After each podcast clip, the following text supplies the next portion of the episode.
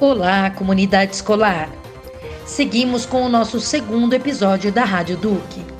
Nós, do Comando de Greve pela Vida da MF Duque de Caxias. E hoje, 17 de março de 2021, vamos comentar uma das principais notícias do dia.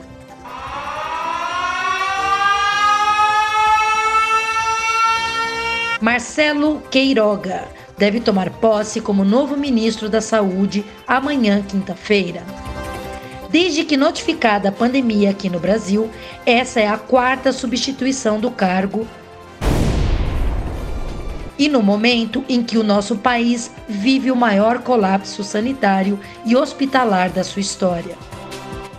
Com mais essa substituição, onde o país bate quase 3 mil mortes por dia, é com muita angústia e inconformismo pelos falecidos que desejamos que o cardiologista combata o negacionismo, dê voz aos pesquisadores de saúde e ajude o governo a atuar com medidas mais restritivas na circulação de pessoas.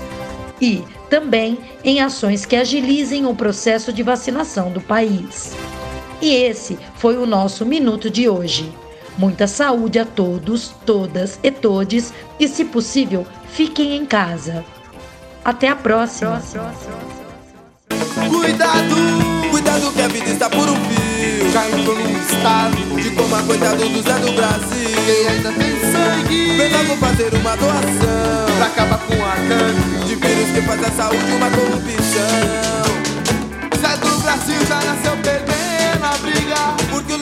Sua mãe já tava enchendo a barriga do menino que não era filho.